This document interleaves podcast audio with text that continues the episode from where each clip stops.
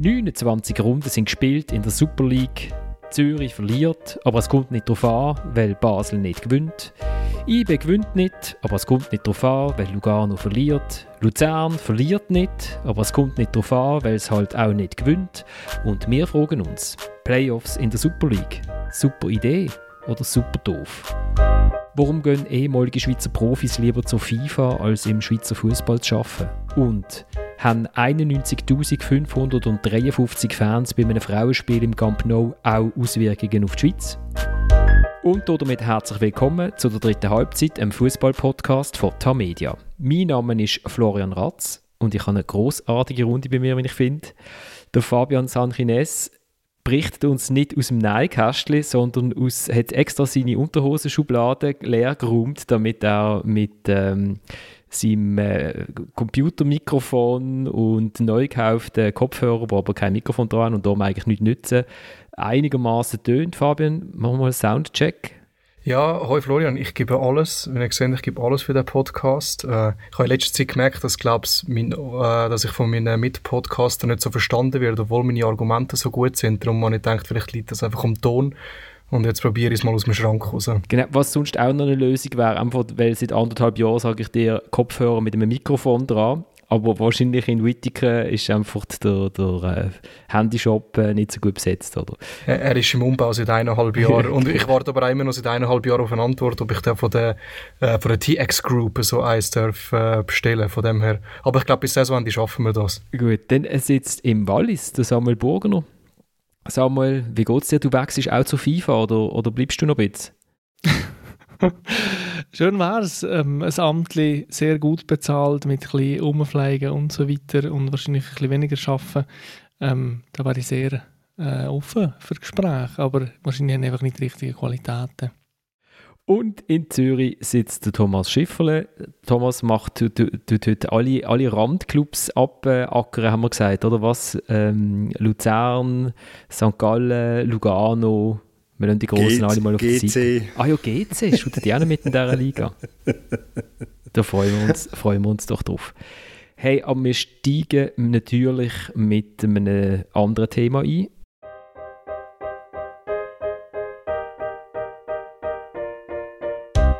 Muss mir jetzt aufpassen, wie ich mich ausdrücke, aber es, es ist einfach, äh, es ist, das hat mit Fußballsport oder mit Fairness hat das nichts mehr zu tun. Wenn eine Mannschaft während 32 Matches nachhaltig Leistung bringt, Punkte erzielt, dann kann es ja nicht sein, dass der ganze Aufwand, der ganze Erfolg von diesen 32 Matches am Schluss in zwei, drei Matches äh, verspielt werden kann. Das ist einfach unsportlich.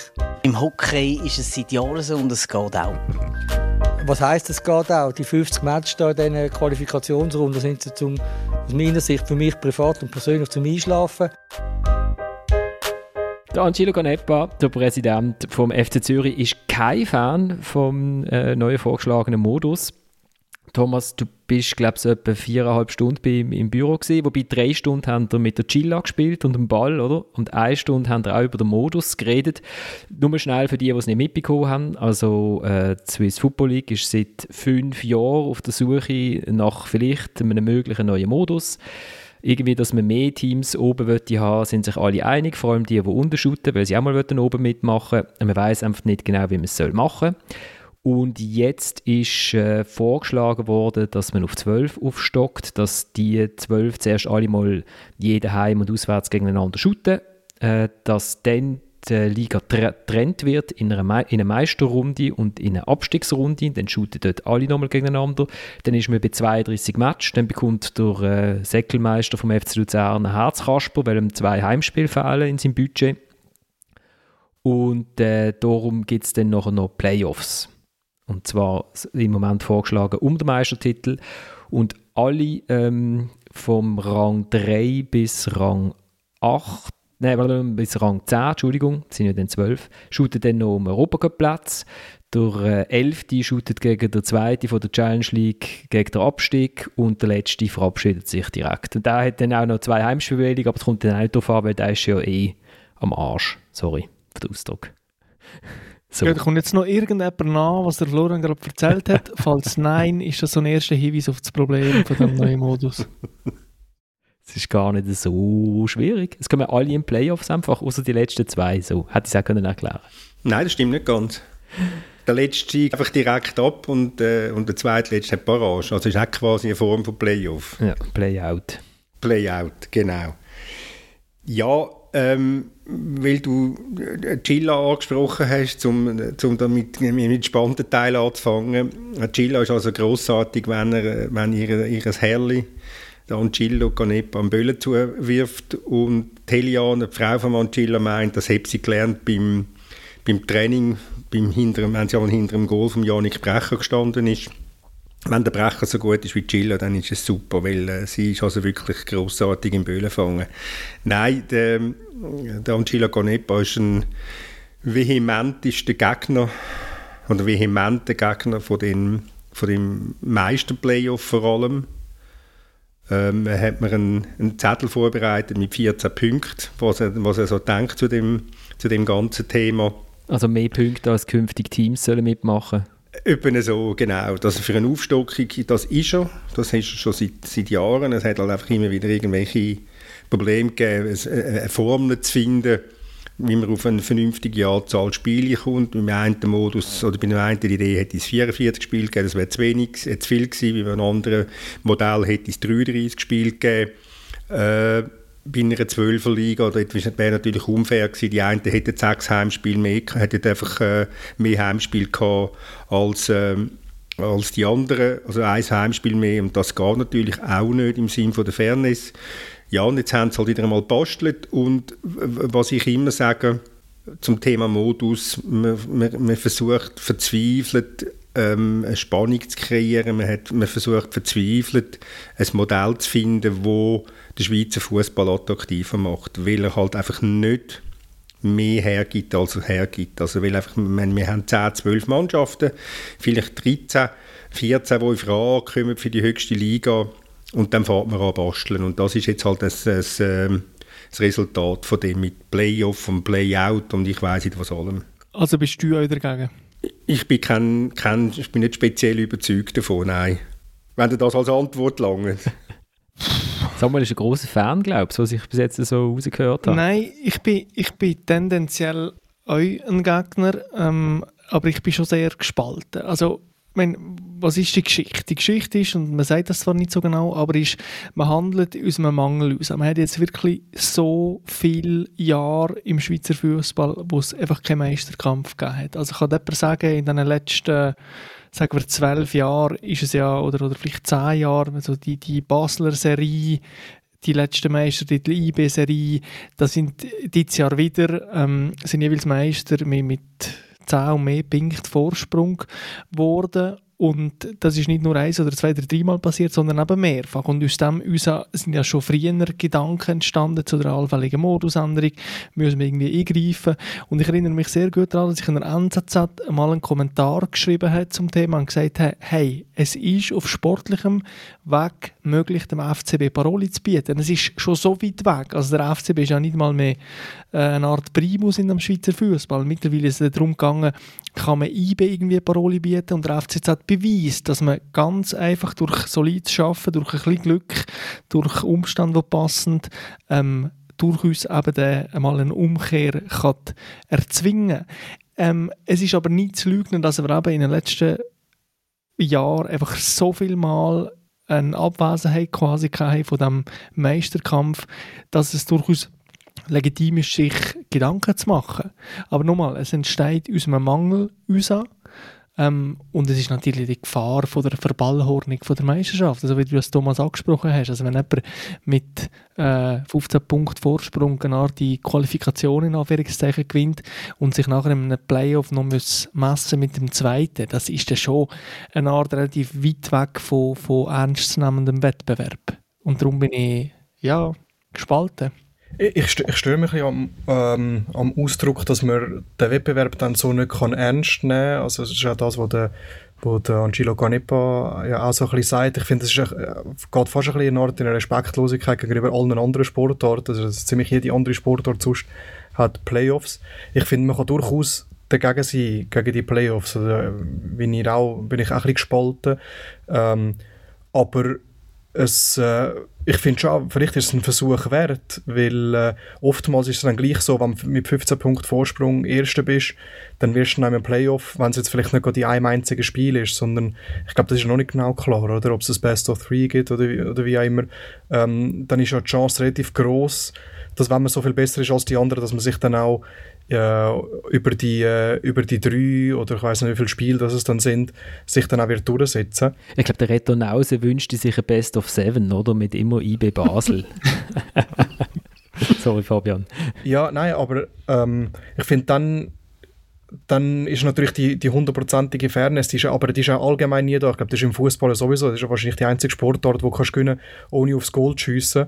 Ähm, ob dann das dann, dann immer fair ist, also die, die gibt es nicht. Ich glaube, man muss ein bisschen den, den Mittelweg finden zwischen eben der gleichen Attraktivität, wo dann auch die Leute ins Stadion äh, äh, holt oder vor dem Fernsehen und eben der, der Fairness. Und ich habe jetzt schon das Gefühl, dass mit dem Modus, es ist, er ist recht erfinderisch, aber das, was wir bis jetzt hatten, ist ja offensichtlich auch nicht das Allerspannendste und das Allerbeste. Darum wird auch immer darüber diskutiert. Und vielleicht lohnt sich halt auch im Fußball, wo, wo sehr sagen wir, kon äh, konservative Sportart ist, dass, dass, man dann, dass man dann vielleicht auch gleich einmal etwas, etwas probiert die grosse Frage ist doch, was für ein, Achtung, jetzt sind gerade alle Fans vom Stuhl aufstehen, welches Produkt will man als Verantwortliche von dem Schweizer Fußball? Und du kannst klar eine Verlagerung machen auf das Playoff an, so wie es im Hockey funktioniert, aber es ist einfach wahr, dass der Schweizer Eishockey zum Beispiel bis einmal die ewig währende Qualifikation durch ist, schon äh, euch an Aufmerksamkeit Schwund leidet. Ähm, es hat so eine Art schon etwas sehr Belangloses, was da passiert, 50 Runden lang. Und dann aber kommt die Konzentration und die geballte Ladung Aufmerksamkeit auf das Playoff an, wo der wirklich abgeht.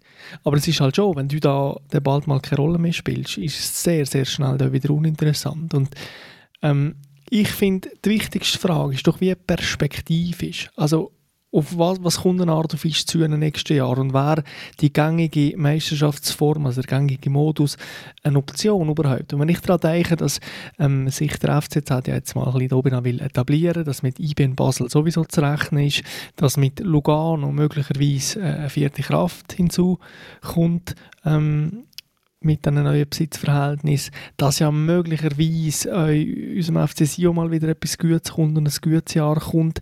Ähm, es wäre doch wie genug da, für im bestehenden System äh, einen guten Fußball zu bieten und dementsprechend ein gutes Produkt. Und wenn ich gerade die zwei Wochen an den Fußball geschaut muss ich schon sagen, so schlecht ist es also nicht.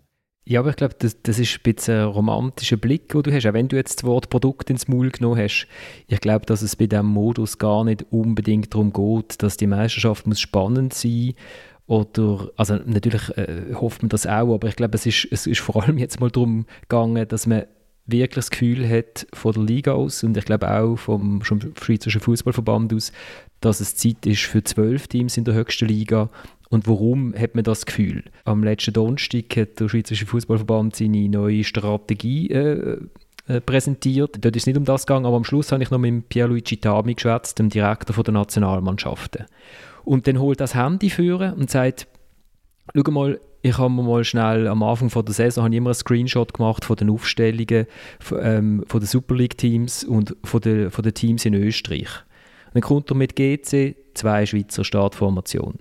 Lausanne hat er gerade einen Match gewünscht, wo nur einer geschootet hat. Die haben noch mit dem Husic noch einen zweiten drin. Ähm, Basel drei, von denen alle drei über 48. Ähm, dann sagt er, und schau jetzt hier, und jetzt kommen wir zu den Österreichern, elf Österreicher, neun Österreicher, acht Österreicher, neun Österreicher. Und er sagt, ähm, es ist kein Zufall, dass Österreich bei der U17 und bei der U19 die Schweiz überholt hat im Ranking, weil dort shooten einfach mehr Junge in der Liga. An was das liegt, weil es dort vielleicht Dorfvereine sind, ob es daran liegt, dass man dort fast also einen großen Teil von seinem Budget kann, ähm, reinholen, indem man ganz viele junge Shooter lässt und dann aus dem sogenannten Österreicher Topf ähm, finanziert wird. Das ist eine Frage, aber es gibt so ein gewisses Gefühl, dass es äh, relativ viele Teams gibt in der Super League, wo nicht mehr so viele junge Schweizer shooten. Ähm, also unter anderem zwei ehemalige, oder eigentlich müssten sie ja im Nachwuchs immer noch riesige Clubs sein wie GC und Basel. Und dass man das Gefühl hat, mit zwölf Teams gibt es da mehr Chancen, dass, Spieler, äh, dass junge Spieler spielen. Da können äh, eben der Trainer sagen, ja, wenn ich gerade mal jungen Shooter lasse, weil es vielleicht nicht immer gegen den Abstieg geht. Ob es, dann wirklich so ist, weiß ich nicht. Aber ich glaube, aus dieser Idee heraus ist die Vergrößerung äh, auch gedacht. Und dann musst du halt irgendeinen Modus finden. Hast du das Gefühl, dass sich irgendwie der, der, der Jeff Shee als Präsident von Wolverhampton Wanderers, wo der eigentliche Kopf ist von dieser Fußball... Ähm von dem Fußballkonzern Fosun, wie mir gesagt worden ist, dass sich der gross interessiert ob jetzt im Hartum irgendwelche junge Schweizer eingebaut werden. Nein, eben nicht. Überhaupt nicht. Er interessiert sich überhaupt nicht und er interessiert sich auch nicht, wenn es zwölf Mannschaften sind. Für ihn geht es darum, dass er, dass er plötzlich dass, dass die Mannschaft haben, die unter die ersten sechs kommt. Was ich, will, was ich auch will sagen ist, man sagt dann, ja, zwölf Mannschaften, da hat man weniger Druck gegen oben, man kann dann mehr junge Schweizer einbauen. Ja, das ist schön.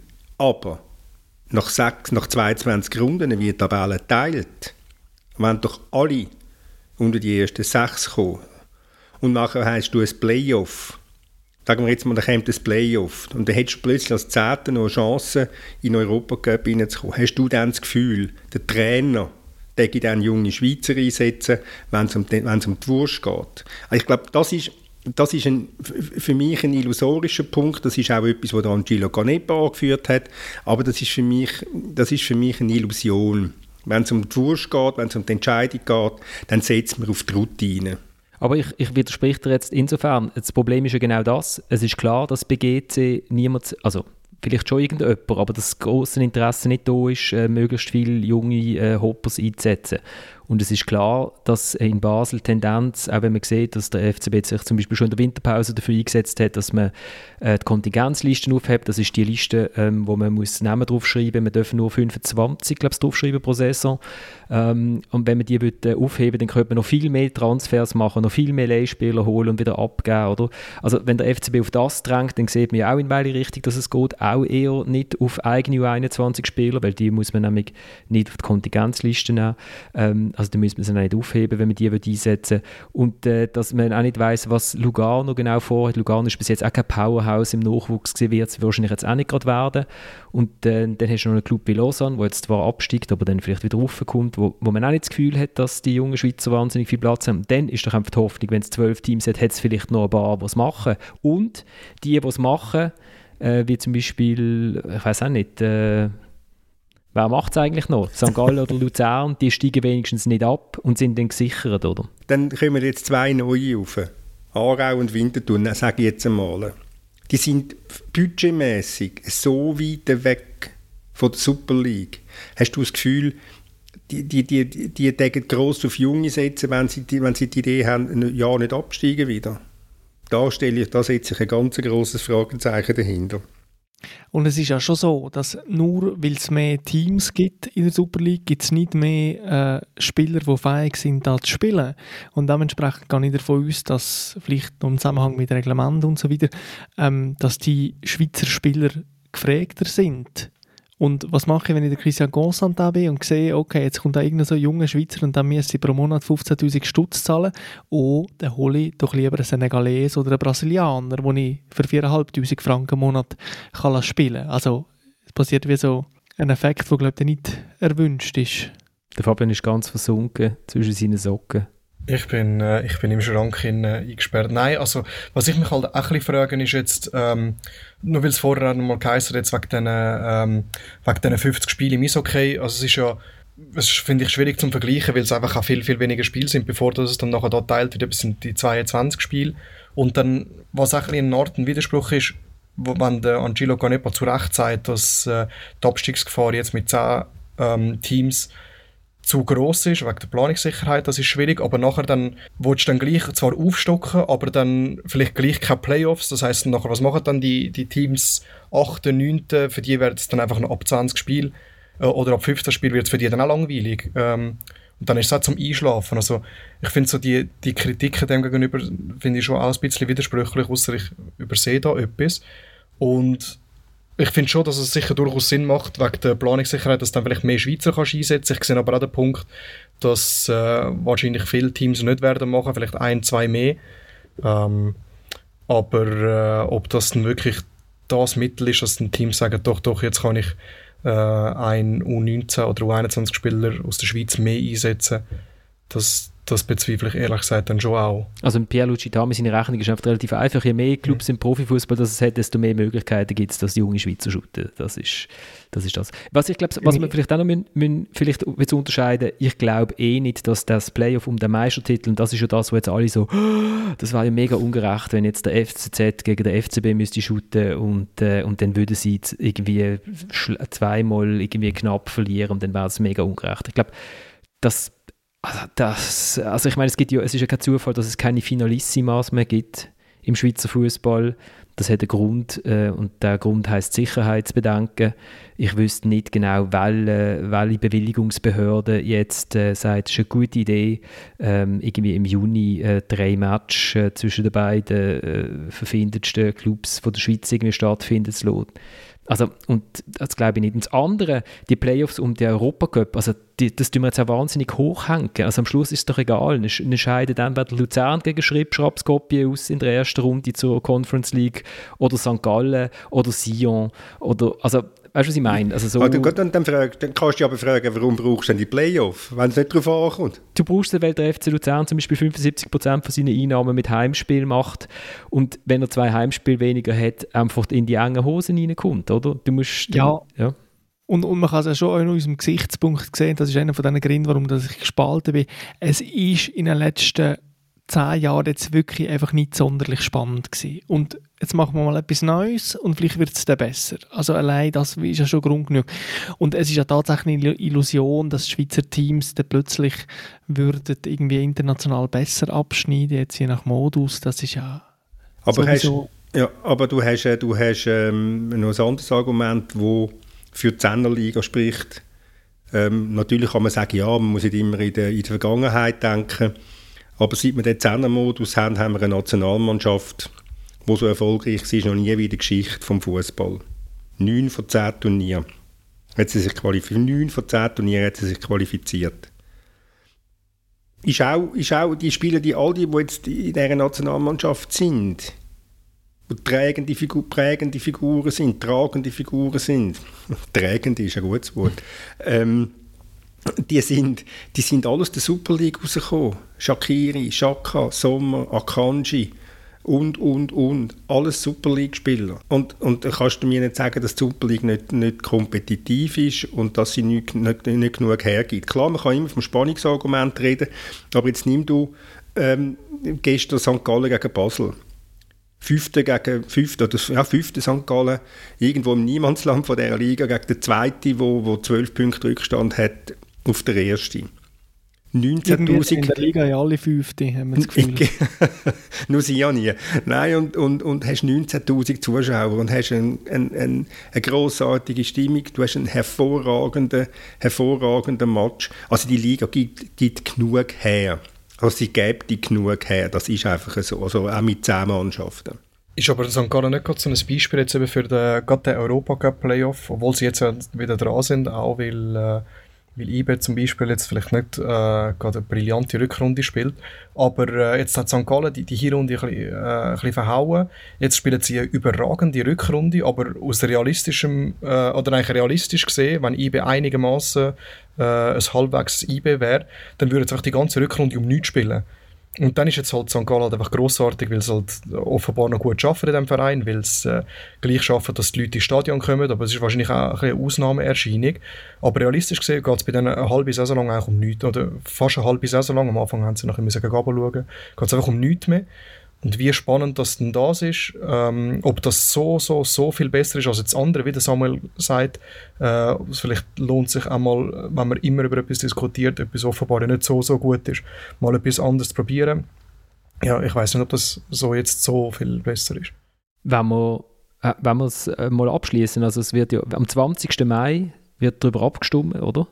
14 Stimmen braucht es im Moment ist man bei 15 bis 16, aber das hat es schon beim schottischen Modus geheißen. Und vorher, und es ist dann noch immer noch irgendwie, sind irgendwelche Einzelinteressen dazwischen gekommen, äh, was es verhindert haben. Oh, ein Votum möchte ich noch anfügen, das ist das von, von Christian Constantin. Also er ist ein vehementer Befürworter. Befürworter. Mhm. Mhm. Er ist für die Aufstockung, er ist für die Playoff, er ist sogar, das ist zwar nicht vorgesehen mit dem Vorschlag, für die Punkteteilung nach der Qualifikation. Und sein Argument ist, man müsse, müsse den, den künftigen Fan zum Fuß, also so, er nennt das so Netflix, Amazon-Generation, dass man die dass man die zum Fußball bringt, weil er sagt, das seien zu viel, seien einfach nur Sympathisanten und nicht mehr Anhänger. Und darum ist er, darum ist er absolut, ein absoluter Befürworter. Also man muss das vielleicht auch noch der Fairness halber äh, anfügen und nicht nur Argumente dagegen finden. Ja, und marketingtechnisch macht Ischem Christian niemand etwas vor. Ischem Christian. Ja, ja, wenn wir gerade ins Wallis spazieren, Samuel, wenn wir schon da sind. Ja, komm, gehen wir doch in die Zehnerliga. Du hast Samuel, du hast doch noch schnell erklären, warum das der Chelsea und Fernandes zur FIFA geht. Wenn, da kommen wir, komm, wir machen schnell einen kleinen Sion-Corner. Okay. Also wir haben, äh, in, in der letzten Woche ist einerseits der Pascal Zuberbühler will nicht Sportchef werden vom FC Basel, weil er einfach das tolle Projekt bei der FIFA nicht kann abgeben kann. Er ist der, der oberste Weltgoalie. Und dann gibt der Chelsea Fernandes, glaube ich, der CH Media ein Interview, wo er äh, erklärt, wie super die Zusammenarbeit mit Christian Constantin ist und dass sie zusammen eigentlich äh, die Welt erobern und einen Tag später gibt er bekannt, dass er leider ein wahnsinnig tolles Projekt bei der FIFA äh, muss übernehmen und jetzt aus dem Wallis äh, wieder muss abreisen und er wird dort äh, Verantwortlicher für Afrika bei der FIFA. Genau. Ähm, und die Geschichte ist darum interessant, weil ja weil es da um die Zukunft von dem Club geht, wo ja am Schweizer Fußball doch noch eine Art Bedeutung hat und weil es darum war gegangen, die Nachfolgeregelung von Christian Constantin einmal äh, anzugehen, wo ja auch nicht ewig wird leben. Ähm, gut. Und ist das im letzten Sommer vor einem Jahr wirklich als Paukenschlag verkündet worden und es ist vom Chelsea Fernandes, wo tatsächlich eine Art Lokalheld ist in einer modernen Form, ähnlich wie der Jean-Paul Bricker oder so, ähm, ist versprochen worden, hier bauen wir etwas auf und, und jetzt werden wir gross und größer als wir eigentlich sind und so weiter. Gut. Jelson, äh, liebster Schwiegersohn überhaupt, Charming Guy, 15 Fremdsprachen und so weiter. Es hat einfach wirklich alles fast schon zu schön gewesen, um wahr zu sein. Und dass es eben äh, jetzt doch nicht wahr ist, das hat sich jetzt gezeigt. Und das Ding ist, man weiß wirklich einfach sehr wenig. Also Chelsea ist jetzt ein Jahr da gewesen, bewirkt hat er mehr oder weniger gar nichts. Ähm, mindestens nichts, was man würde erkennen Und man weiß jetzt auch nicht, wie toll er die Arbeit auch gefunden hat. Und man muss schon, wenn man es realistisch betrachtet, sagen, da hat es einen Entscheid gegeben, ähm, wo der Chelsea als Vizepräsident wahrscheinlich jetzt nicht hätte verantwortet, wenn er absolute Kompetenz hätte gehabt. Ähm, das hat mit Transfers zu tun, vor allem hat das aber auch damit zu tun, dass plötzlich wieder der Christian Constantin an der Seitenlinie steht und ich kann mir nicht vorstellen, dass ein Chelsea Fernandes ähm, das gut geheissen hätte. So, wir wissen nicht genau, was passiert ist. Ähm, es ist aber offensichtlich, dass man mit den Herren Constantin, Vater Christian und Sohn Barthélemy einfach wenig so gut kann zusammenarbeiten kann, offensichtlich. Und ähm, ich erinnere mich an Christoph Speicher, der jetzt doch äh, das Angebot wahrscheinlich 24, 25, 26 aus der Bundesliga hat ausgeschlagen und immer noch bei IB ist, weil er findet, hey, ich kann jetzt da noch nicht weg und so weiter. Und der Chelsea Fernandes geht mit dem erstbesten Angebot ähm, zur FIFA. Wobei ähm, das natürlich ein gutes Angebot ist. Aber ich bin schon eine Art ein bisschen enttäuscht vom Chelsea Fernandes. Ich glaube, er hat eine Art Verantwortung unterschätzt, wo man äh, in so einem Club ohne Strukturen hat. Ich glaube, er hat einfach schlicht die Arbeit unterschätzt. Also die, der Herr Constantin kann man viel vorwerfen, aber Arbeitseinsatz äh, nicht. Ähm, und dann kommt das Mandat. Mangelnden Arbeitseinsatz kann man ihnen nicht vorwerfen. Genau, kann man ihnen nicht vorwerfen. Und jetzt kommt das Mandat von der FIFA und, und da ist natürlich Happy Life. Also eben, das ist jetzt das Beispiel, Pascal Zuberbühler soll Sportchef im FC Basel werden. Und dann denke ich so, ja, come on. Dann sehe ich den Pascal Zuberbühler bei Blue auf dem Sessel, wo er nebenbei noch Zeit hat, für TV-Experten zu sein. Und dann sehe ich also einfach, wie gut das da aussieht. Also, und ich denke so, also ich meine, wir, die jeden Tag müssen arbeiten und quasi gezeichnet sind vom Arbeitsalltag, das ist der Pascal Zuberbühler nicht. Und der Chelsea Fernandes hat sich jetzt wahrscheinlich auch eine Stelle gesucht, wo er halt irgendwo kann umchatten in Afrika und mit irgendwelchen Funktionären zu Mittag essen und einfach fürstlich entlöhnt wird. Und das hier in der Schweiz, Sportchef beim FCB oder Vizepräsident im FC Sion, das ist halt einfach Knochenarbeit und das tut weh. Und da geht es um das Eingemachte und das betrifft dich als Person. Und das ist hart. Und von dem her bin ich einfach sehr enttäuscht. Also ich bin sehr enttäuscht vom Gelson Fernandes. Es ist ein Jahr gewesen. Es ist wie vieles bei ihm einfach sehr, sehr viel Gelaber und eher weniger dahin. Es ist sehr viel sprunghaft bei ihm. Du musst seine Karriere anschauen als Spieler, ein Jahr dort, und das nächste noch wieder weiter und dann wieder ein Jahr dort und dann vielleicht mal ein anderthalb Jahr dort und dann mal ein halbes Jahr dort. Das ist, das ist Fernandes. Und so hat er auch geshootet, so ist er auch gummiballmäßig auf dem Platz unterwegs gewesen. Und ich bin, ich bin absolut beim Samuel, wenn es darum geht, um, dass man halt muss schaffen im Spitzenfußball, wenn man, einen, wenn man einen Tagesjob hat. Es ist nicht einfach, man muss wirklich Knochenarbeit leisten.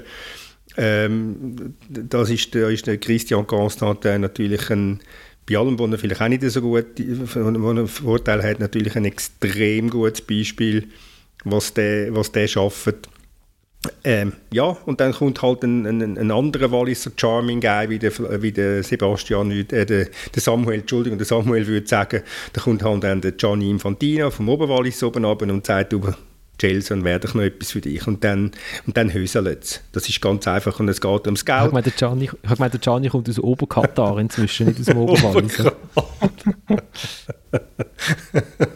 Wir müssen ja. mit einer Sache vorsichtig sein, das ist das Afrika-Ding. Ich meine, Gelson Fernandes äh, kommt aus kapverdischen Insel oder hat Wurzeln da.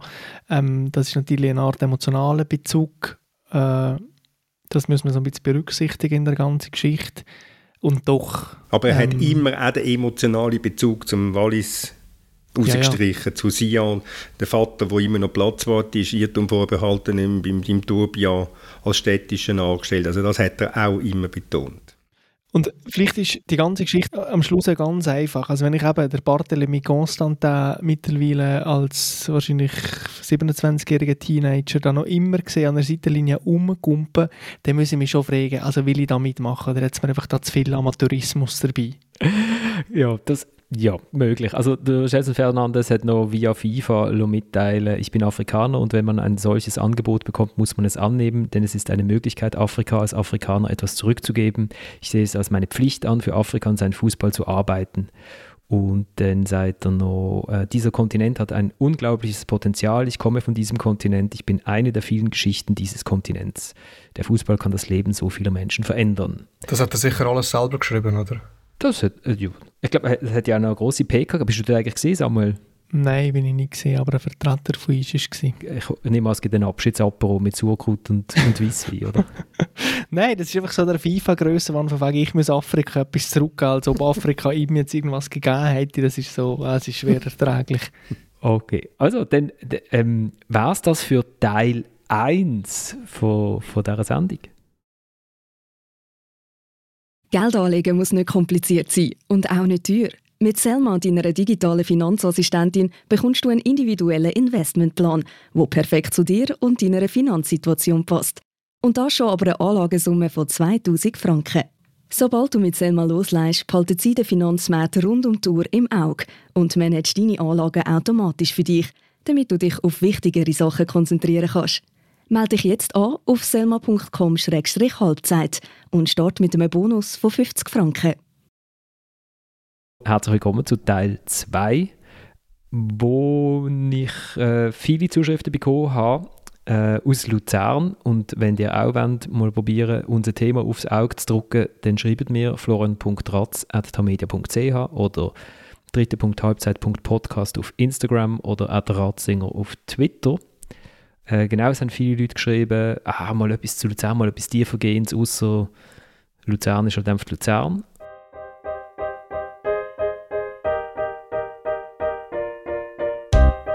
Was mir heute wieder für einen, für einen Match hergeschenkt haben, ich habe vor dem Match gesehen, es ist äh, nicht immer möglich, einen zwei Goal Rückstand aufzuholen. Es ist uns wieder gelungen, aber irgendwie fühlt es sich das Gleiche wie eine Niederlage ähm, ja, wir sind auf dem richtigen Weg. Wir wollen jetzt einfach daran glauben, dass man GC trotz allem noch holen kann. Es sind fünf Punkte, fünf Punkte ist nichts. Äh, wir haben noch sieben Spiele und wir sind sehr zuversichtlich, dass wir noch auf achten Platz kommen. Mario Frick, äh, der Trainer vom FC Luzern, nach dem 2 zu 2 von seinem Team, fünf Punkte sind nichts, weiß gar nicht. Also zu einer Legendenvorbeugung, ich bin nicht im Stadion. Gewesen. Ah, du bist gar Florian. nicht da gewesen? Ah, Nein, der Marcel, der Marcel, ah, Marcel yes, Rohner yes. ist Und ich habe noch der geschrieben, der wir schicken den Thomas und dann tut der Thomas die große Luzerner Analyse bringen. Aber Aber ich habe mir also die 90 Minuten habe ich mir gegönnt am, am Samstagabend, zumindest vor dem Fernsehen, weil ich halt zuerst müssen IB gegen Lausanne äh, reinziehen und ähm, ja. Ähm, ja, Luzern mh, wird, wenn es noch vielseitige Spiele anlegen, schwer haben, die fünf Punkte aufzuholen. Einerseits schenken das Goal an, gerade wieder 0-2 in Rückstand, wie eine Woche vorher gegen ähm, Lugano sind, sind relativ auch ineffizient im, im, im Offensivspiel. Nachher zweite Halbzeit legen sie an, wo ich muss sagen, also da ist, da ist also extrem viel Energie auf dem Platz gewesen. Da haben sie also enorm Druck gemacht. Da hat also GC keinen Stich mehr gehabt.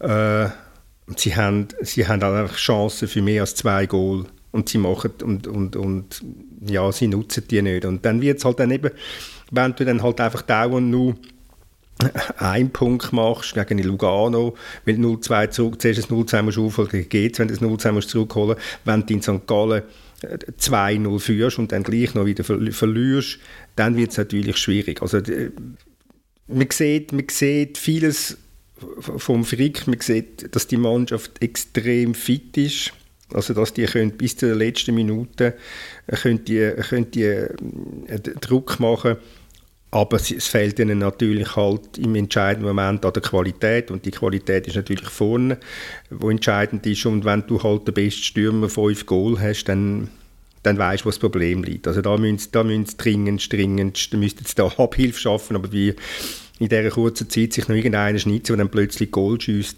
relativ schwierig. Und der beste Stürmer ist kein Stürmer, sondern heißt Filip Ugrinic und shootet im Mittelfeld, oder? Das ist der mit den fünf Goal. Das ist es so. Das ist schon Wahnsinn. Und der, dann kommt der Asuma Abubakar mit vier und dann kommt schon der Silvan Siedler mit drei. Äh, Und, und der und so gibt schon, wo man eigentlich das Gefühl hat, ist so die Lebensversicherung, die sie sich geholt haben, hat im Moment drei Goal. Das, ähm, Das ist das grosse, das ist das grosse Problem von Luzern. Wenn sie dort einen hätten, dann äh, würden die sicher der Liga halt schaffen. Und so wird es, so wird, so wird's, ja, sieht es halt im Moment nach Barrage aus. Aber jetzt gerade, also wenn du sagst, wenn sie so weiterspielen, dann wird es schwierig. Wahrscheinlich, also das Problem, wie ich ja jetzt auch aus der Zusammenfassung sehe und wie du sagst, ist ja eher äh, nicht unbedingt, wie sie spielen, sondern wie sie nachher die Goal vorne verwerten. Natürlich gehört das dazu, natürlich ist es nicht ganz unwichtig im Fußball, nachher die Goal schiessen, aber ähm, wie sie jetzt da gegen GC nochmal angekommen sind, wie sie am Schluss ja noch wirklich eigentlich den Siegtreffer auch noch müssten machen das kann ja dann gleich ein bisschen zuversichtlich stimmen äh, für die restlichen Spiele, zumal sie auch noch einen Gegner haben um den Barrageplatz, wo ja alles andere als gut spielt und äh, alles andere als sattelfest ist, vor allem in letzter Zeit. Also ich habe schon das Gefühl, dass das Luzern das, das durchaus noch, noch spannend kann machen Ja, das ist, das ist, das, für das müssen sie Goal schiessen. Das meine ich auch mit Spielen. Du musst natürlich, wenn, wenn klar, sie, eben sagen wir mal, sie, sie, können, sie können Druck machen. Sie sind, also, sie sind wirklich physisch sind die präsent. Ähm, wenn ich so einen, so einen, wie das letzte Mal gesagt, so einen Ugrinic gesehen ja. Ich glaube nicht, dass der Karriere in Luzern wird, äh, wird beenden. Wenn ich, wenn ich auch die, die Energie sehe, die von, von, von dem Frick ausgeht, das ist, alles, das ist alles gut, aber du musst halt leider Goal schiessen. Und da haben sie erkennen, wo, wo die Goal kann halbwegs garantieren Und das, wird, das, wird ihre, das ist ihr, ihr grosses Problem. Und andererseits kommen sie natürlich auch sehr einfache Goal über. Also ich meine, wenn es 1-0 anschaue, wenn ich es 2-0 anschaue, ja, also das lässt sich also durch, durchaus besser verteidigen. Also beim 1 war der Frick, glaube ich, extrem hässlich gewesen. Äh, auf, hat auf SRF nach dem Match gesagt, äh, wenn man sich so akribisch Tag vorbereitet. Ich finde es immer noch schön, wenn Trainer sich noch so, so nebenbei selber loben. Also wenn man sich so akribisch auf Standard zum Gegner vorbereitet wie wir, klopf, klopf, klopf auf die Schulter, dann kann man so eine Gone äh, bekommen. Und ich habe mir das auch angeschaut und dann habe ich gedacht, okay, haben sie da in der Mitte blockt oder sind das super Laufwerk? Nein, es ist einfach, es ist einfach einer, wo, wo, wo halt im Zweikampf der andere abschüttelt und dann... Ähm, aus fünf Metern den Kopfball rein tut. Ja, das ist wirklich sehr, sehr, sehr einfach. Ja, und beim zweiten, wo er sich dann eigentlich mit dieser Grätsche äh, gerade schon selber verabschiedet aus dem Zweikampf. äh, ich meine, wenn er dort durchläuft, dann der Momo ist ja glaube ich nicht dafür bekannt, dass er unter Druck die aller, allergrößte Ruhe hat. Aber so hat sich der Verteidiger eigentlich schon, also er verschätzt sich halt, aber verabschiedet er sich aus dem Zweikampf und lässt wo so alleine aufs Goal laufen, dass es dann nachher schwierig ist, dann nicht zu machen. Ist es zweimal der Träger gesehen eigentlich? Der, Trä so? der, Träger hat, hat, hat eigentlich im Prinzip den, Kol den Konter mit seinem Fehlkopfball eingeleitet. Genau, also, genau. Ja, genau. genau. Auch das können wir ganz leicht besser machen. Schwierige Match gewesen. Äh, schwierige Match hat GC auch seit etwa... seit wann eigentlich? Seit irgendwie... Äh, seit dem 1. Januar. äh, wird das, gibt es dort noch irgendwie, also jetzt ist ja der Sky Sun wieder zurück, ist das ein gutes Zeichen oder ist das als Georgia Contini eher ein schlechtes Zeichen? Geht man da mal auf jobsearch.ch unauffällig schauen, ob etwas ausgeschrieben ist? Ja, es ist jetzt ja plötzlich so aufgekommen, ja, Contini sei in Gefahr. Wenn man, wenn, man, wenn man ihn verfolgt hat an der Seitenlinie, wie er gejubelt hat nach dem zweiten Goal beispielsweise, mit welcher ja, schon fast Wut, mit welcher Gefühlsexplosion, dann, dann können wir das, wenn man ein bisschen Fantasie hat, schon als Argument sehen, dass er, dass er, dass er unter Druck ist. Und ja, ist ja logisch, ist, ist, ist ein Trainer, der äh, Spiel für Spiel nicht gönnt, dass so einer, dass so einer unter Druck ist. Und, und das, das spürt er natürlich auch. Und ähm, ja, ob das ein gutes Zeichen ist, wenn der Präsident da ist, das, äh, meine, er, kann, er hätte ja auch können aus, aus Shanghai raus den Befehl, den er empfangen hat, äh, nach Zürich weiterleiten müssen jetzt den Contini entlassen, weil der, der Sky Sun ist ja nicht ist ja nicht der entscheidende Mann, wie ich vorher gesagt habe, in dem ganzen Konstrukt für, für GC. Ja, und also die Frage ist ja schon, ob jetzt irgendein anderer, notabene verfügbarer Trainer mit der Mannschaft in der Konstellation so viel wahnsinnig Besseres anstellen würde, äh, mag ich bezweifeln. Und ein Stück weit war es ja absehbar. Gewesen. Also man hat die gute Vorrunde gehabt und dann kommen so viele Irritationen, äh, es wird so gewahr, was eigentlich die Zusammenarbeit jetzt bedeutet, dass die Spieler einfach plötzlich verschwinden und da in Trainings gehen, dass Spieler gerade gar nicht mehr zurückkommen, dass neue Spieler kommen von irgendwo her. Und also wenn man die Situation realistisch betrachtet, jetzt als Sky Sun oder Sun, ähm, dann wird man wahrscheinlich zum Entschluss kommen, dass es wenig Sinn ergibt, jetzt da nochmal eine grosse Änderung zu machen. Wenn man, wenn man so schaut, wer den Trainer gewechselt hat, muss man jetzt auch nicht sagen, dass sich jetzt wahnsinnig viel verändert hat, oder? Also äh, Lausanne hat den Trainer gewechselt, ist immer noch letzt, Luzern hat den Trainer gewechselt, ist immer noch zweitletzt. Basel hat der Trainer gewechselt und ist immer noch zweit. Ähm, und IB hat den Trainer gewechselt und es ist nicht besser geworden. Ist immer noch, ja, und shootet eigentlich schlechter als je. Kann man glaube ich schon so sagen, oder Fabian? Die erste Halbzeit gegen Lausanne, wow. Ja, also ja, schon, gut. schon erschreckend schon. Hat sie ja den Trainer auch gewechselt, Samuel? Ja, ganz am Anfang. Ich weiß es gar nicht mehr auswendig. Das ist schon so verrückt. Sie sind doch nicht selbstverständlich. Natürlich haben sie den Trainer gewechselt. Und es ist auch nicht besser. Ja, fast eine Beleidigung gewesen, wenn nicht. Also, eine Beleidigung vom System. Ähm, System. Äh. Genau. Äh, und wer der Trainer nicht gewechselt hat, ist St. Gallen. So, und, und die haben es umgekehrt gemacht, die haben einfach äh, entscheidend in der Mannschaft gewechselt und, und shooten jetzt plötzlich äh, viel, viel besser als vorher. Also vielleicht doch die Mannschaft auswechseln und nicht der Trainer das nächste Mal wenn man, wenn man das Geld hat. Oder ich weiß nicht, wie St. Gallen das finanziert hat eigentlich. Wahrscheinlich alles ausgelehnt.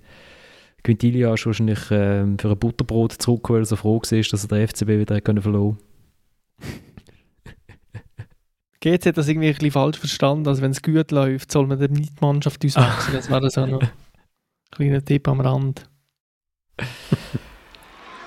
dann lernt uns doch noch das Geschlecht wechseln. Auf den ersten Eckball.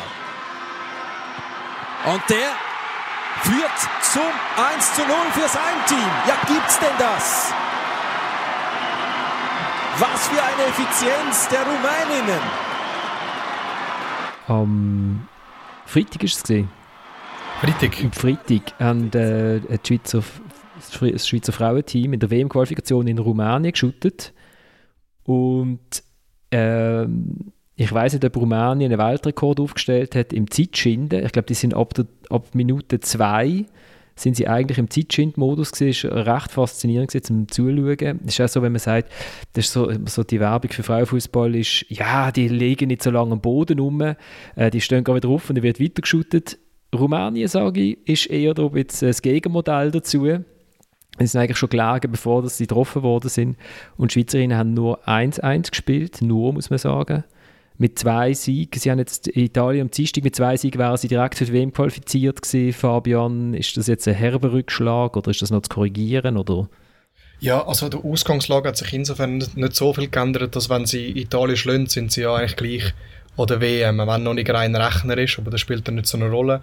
Äh, sie haben zwar dann noch, äh, wenn es mich nicht täuscht, in Kroatien und äh, weiß gar nicht, Moldawien oder Litauen, aber alles Gegner, wo, oder Gegnerinnen, wenn du jetzt an die WM willst, direkt, dann sind das solche, die schlagen Wie natürlich auch Rumänien, das ist jetzt eigentlich gar nicht mal so eine gute Leistung jetzt von der Schweizerinnen gegen, gegen Rumänien. Äh, natürlich ist es nicht einfach, wie du sagst, mit dem Zeitspiel, wo, wo sage ich mal, die haben es äh, in bester Atletico Madrid Männermanier und auch der Trainer sind Sachen, wo man wirklich muss sagen, man sieht sie bei der Frau eigentlich selten, dass ein Trainer den Ball hat, der hinter den Rücken nimmt und nachher sogar noch wegrührt. Bei den Männern ist es eigentlich fast schon, äh, wird wahrscheinlich fast rausgerührt, wenn er es nicht macht. Und bei den, äh, bei den Frauen ist es doch so, dass es nicht so oft passiert. Und dort bitte, ist bitte nicht so Klischee bei dir, Fabian. Ja, also gut, vielleicht habe ich zu viel Atletico geschaut äh, letzte Woche, aber es, ist ja, es kommt ja doch etwa die mal vor. Und äh, dort ist es jetzt halt tatsächlich so gewesen, äh, und dass sie lange kein Mittel gefunden haben, äh, um äh, da dagegen ähm, oder einfach das richtige Mittel finden und dann am Schluss haben sie es zwar gehabt und die Chancen nicht verwertet, aber eben schlussendlich ist es ein schlechtes Resultat, aber trotzdem mit einem Unentschieden bleibt man vor Italien und hat sehr, sehr viele Chancen zum an die WM kommen, mit einem Sieg sowieso.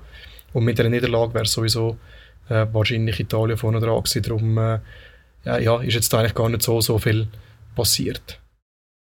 Mit äh, was für Gefühl gehen Sie denn in diesem Match äh, gegen Italien? Also Sie haben in Italien gewonnen. Das ist ja ein Exploit gewesen, kann man das so sagen? Oder ist es eigentlich, oder man hat gesagt, ja gut, das ist jetzt eigentlich der Beweis, dass der Schweizer Frauenfußball in die erweiterte Weltspitze vorgestoßen ist.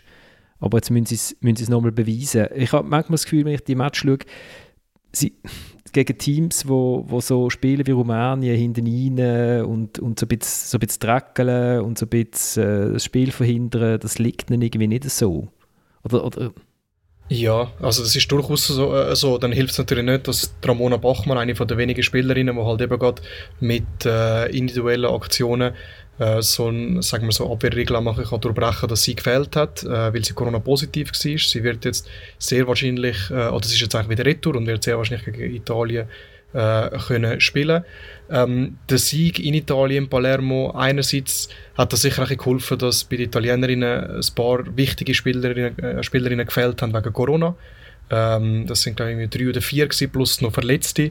Äh, das heißt, Italien ist sicher nicht die Bestbesetzung antreten, aber man muss dann schon sagen, es ist über weite Strecken ein bisschen beeindruckend gewesen, wie die Schweizerinnen das eigentlich dann gespielt haben und ähm, äh, und 2-0 in Führung gegangen sind, auch höher hätten können führen was äh, rein von der Direktbegegnung, von der Tordifferenz eigentlich noch gut gewesen wäre. Am Schluss haben sie noch Glück, dass in der Nachspielzeit ähm, äh, ein Versuch von Italien an die Latte geht. Ähm, ich, also ich glaube, man hat schon gesehen, dass Italien wird ziemlich sicher äh, Favorit sein jetzt am Dienstag. Das sehen sie, glaube in der Schweiz auch so äh, oder die Schweizerinnen sehen das, denke ich, auch so. Aber es ist sicher jetzt auch nicht irgendwie ein äh, Schweden, wo, ähm, als Beispiel, oder Holland, wo, wo wahrscheinlich ein bisschen weiter weg ist vom Schweizer Leistungsvermögen. Sind durchaus eigentlich in, äh, durchaus im Bereich vom Machbaren ein Punkt sowieso.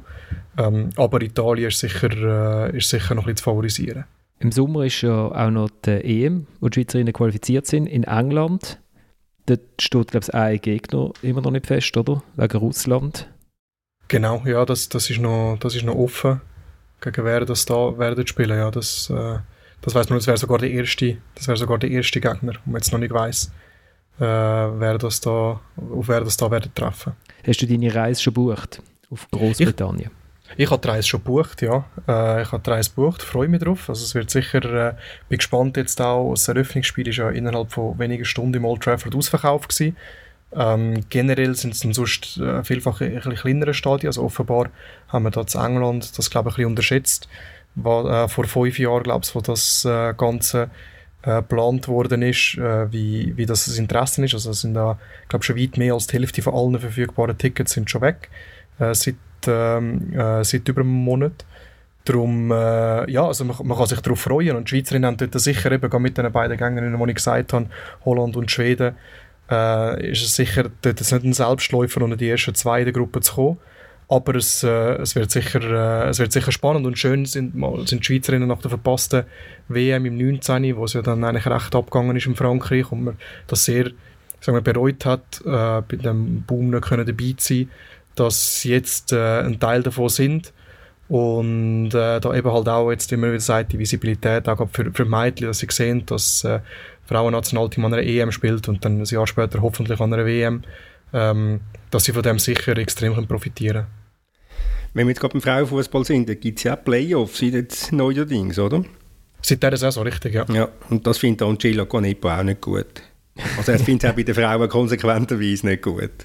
Ja, ho ja hoffentlich auch. Ja. Also es ist, auch dort, dort ist es halt noch ein extremer, dass der Final wird dann in einem Spiel austragen, äh, was einerseits halt eben so ein bisschen für den Eventcharakter äh, dort sicher hilft. Also man hat ein Spiel, wo man eben dann kann so ein bisschen die, die Aufmerksamkeit äh, drauf lenken ähm, Andererseits eben ist es sicher da von der sportlichen Fairness, wenn es noch in einem Spiel entschieden wird, ist das schwieriger. Ähm, bei den Frauen sind, glaube äh, die, die Meinungen auch recht geteilt gewesen.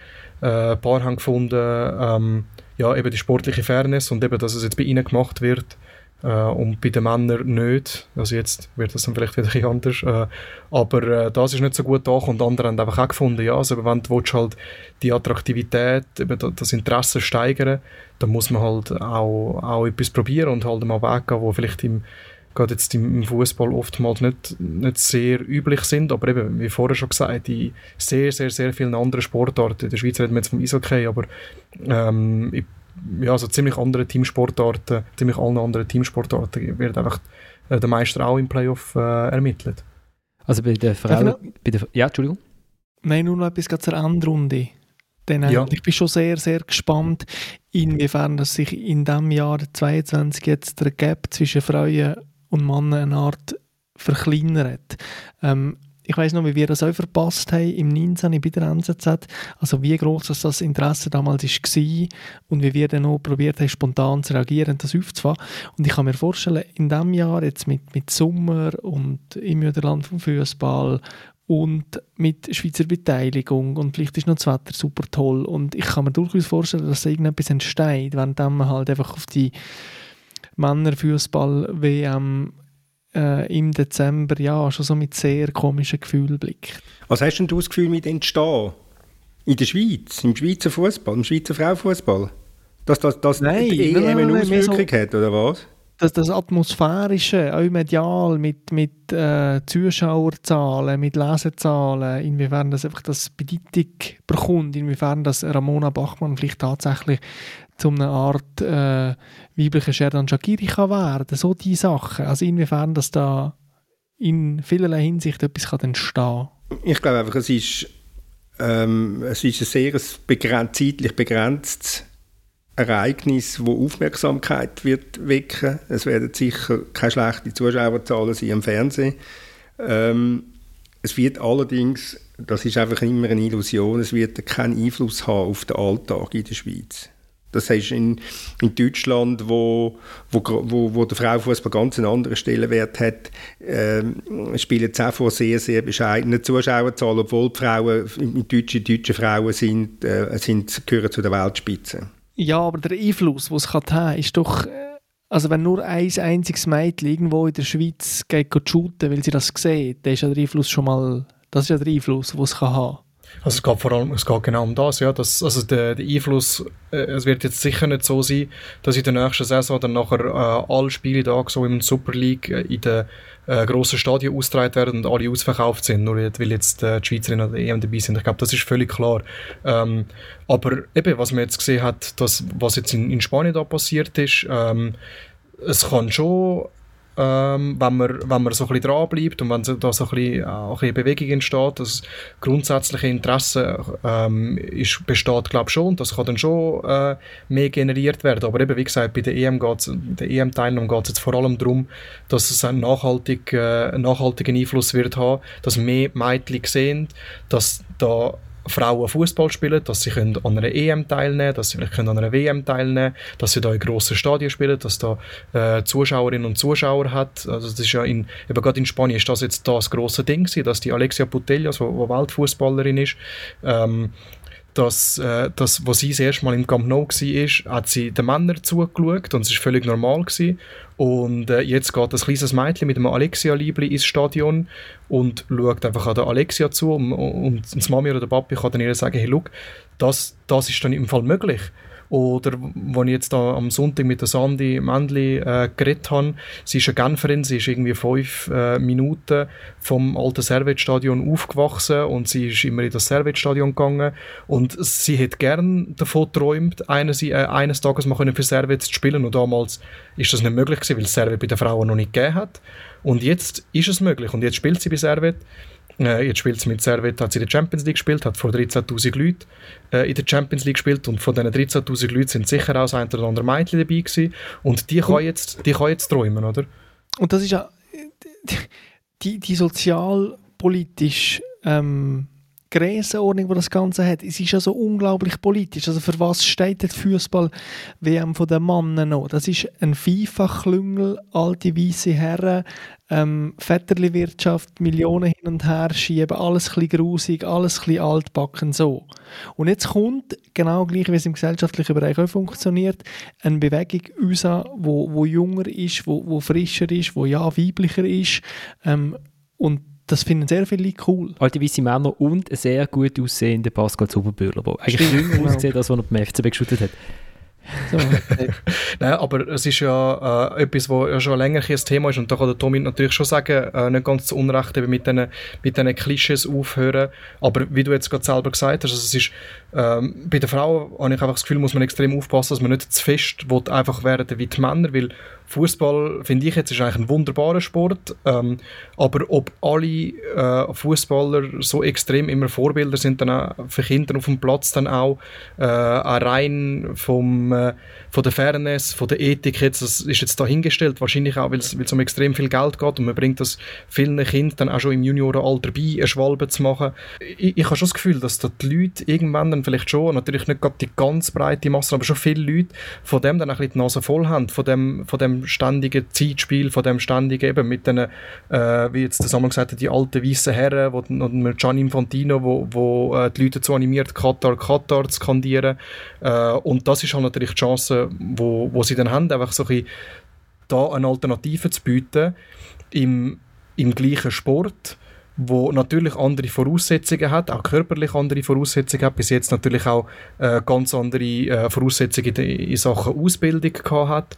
Ähm, und, und das ist einfach eine Chance, wo, wo, sich, wo, wo sich lohnt, zum Probieren zu packen und äh, das Ganze dann halt einfach so voranzubringen, ohne eben jetzt wirklich wollen, wie die Männer dann nachher die, die, die 100 Millionen oder Milliarden Umsatz zu machen, sondern einfach immer, immer bodenständiger oder vielleicht einfach einem, einem greifbaren Rahmen für, äh, für die Bevölkerung. Oder? Aber ihr wisst schon, wer der oberste zuständig ist für den Frauenfußball?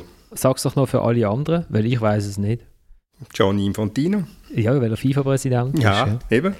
Äh, es, läuft, es läuft alles unter dem, unter dem Deckmantel von der FIFA.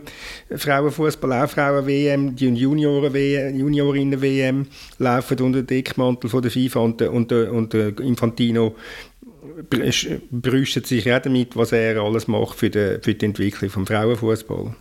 Kann man vielleicht noch schnell ein paar Zahlen äh, nennen? Also, was ja schon verrückt ist, also die Schweiz shootet an der äh, Endrunde und der Europameisterschaft mit und ähm, finanziell wäre es besser, sie hat sich nicht qualifiziert, weil sie werden Minus machen mit der Teilnahme.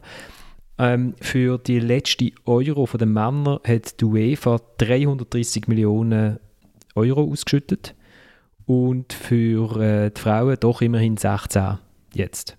Faktor 20. Bei der FIFA sieht es jetzt besser aus. Äh, letzte, äh, oder nein, die WM jetzt 440 Millionen ähm, und bei den Frauen sollen es dann 60 Millionen sein. Immerhin, das ist nur Faktor 7 oder 8. Schon noch, auch noch verrückt. Ähm, Macht es nicht einfacher, äh, zum, äh, zum Beispiel jetzt in der Schweiz äh, mehr äh, Ressourcen zu bekommen äh, für einen Frauenfußball, wenn man eigentlich alles von den Männern äh, über querfinanzieren muss als Verband.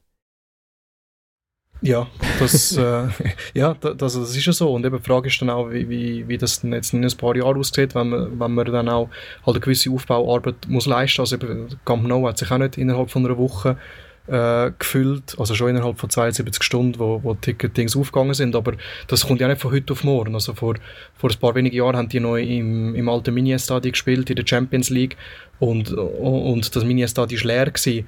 Äh, aber eben, ich, äh, offenbar ist es so, dass wenn, wenn halt einfach die, äh, die Visibilität geschaffen wird, wenn da halt auch, sagen wir da, marketingtechnisch da halt gleich auch so ein die, die, die Idol dann auch schafft, äh, wo es dann durchaus auch gibt, dann ist es halt einfach dann auch möglich, dass, dass die Leute, oder nicht, möglich, sondern ist es so, dass sich viele Leute dafür werden interessieren, dass man da einfach die Chance sieht, dass es vielleicht, dass man kann eine Alternative zum Abgehobenen, also ist auch nicht, auch nicht überall so, ähm, aber äh, zum vielfach gleich abgehobenen äh, Männer, Männer europäische Elite, sagen wir so, dass da kannst, kannst eine Alternative bieten, das, das ist eine Chance. Äh, sicher nicht abgehoben ist der äh, Männerfußball bei Aarau gegen Winterthur gesehen. Wir kommen jetzt nicht dazu. Ich habe nur noch eine Meldung von Daniel, der uns zulässt, immer, der gesagt hat, also äh, er geht eigentlich seit Jahrzehnten aufs Brücklifeld und den Pfosten hat er noch nie äh, vorne dran gehabt. Er muss mal äh, auf die Haupttribüne gehen. Ja, ich glaube, er hätte wahrscheinlich keine Lust dazu, oder? Weil wahrscheinlich die Stimmung dort besser ist, wo er steht. Äh, aber der Sieg von Winterthur 3-0 äh, Sieg in Ordnung gegangen. Äh, wir sind schon wieder bei der Stundengrenze. Ich danke euch vielmals äh, fürs Mitschwätzen. Ich danke euch vor allem vielmals fürs Zuhören. Eine kleine Vormeldung noch. Am 2. Mai werden wir wieder live aufnehmen. Und zwar an der BA in Bern. Ich weiß nicht, ob wir noch eine Kuh verlosen dann bin ich, bin ich nicht ganz sicher. äh, aber wir sind am Stand von der Berner Zeitung. Das einmal als Vormeldung. Und wir steigen aus mit, ähm, ich war gestern in Genf, äh, Servet gegen FCZ 1-0 und habe festgestellt, dass nicht nur Lausanne, äh, äh, bei Lausanne irgendeine Kantonalhymne vorne läuft, sondern also bei Genf auch neuerdings. Oder ist euch das schon mal aufgefallen? Nein? Ähm, wisst ihr, was das ist? Es heißt Segelaino und das ist äh, äh, ein Lied über, ähm, über das Jahr 1602, wo die Savoyer probiert haben, Genf zu erobern und unter anderem, weil äh, eine Hausfrau einem Savoyer einen Suppentopf auf den Kopf knallt hat, sind sie gescheitert. Das Lied hat nur 68 Strophen. es, werden aber, es werden aber nicht immer alle gesungen, scheint es. Einfach äh, pro Heimspiel eine und immer eine genau, andere. pro Heimspiel eine. und das heisst, mit Playoffs längt es dann gerade knapp. äh, mit 50 Qualifikationsrunden und Playoffs längt es knapp einmal das ganze Lied durch. Jetzt laufen es Ciao zusammen, bis nächste Woche.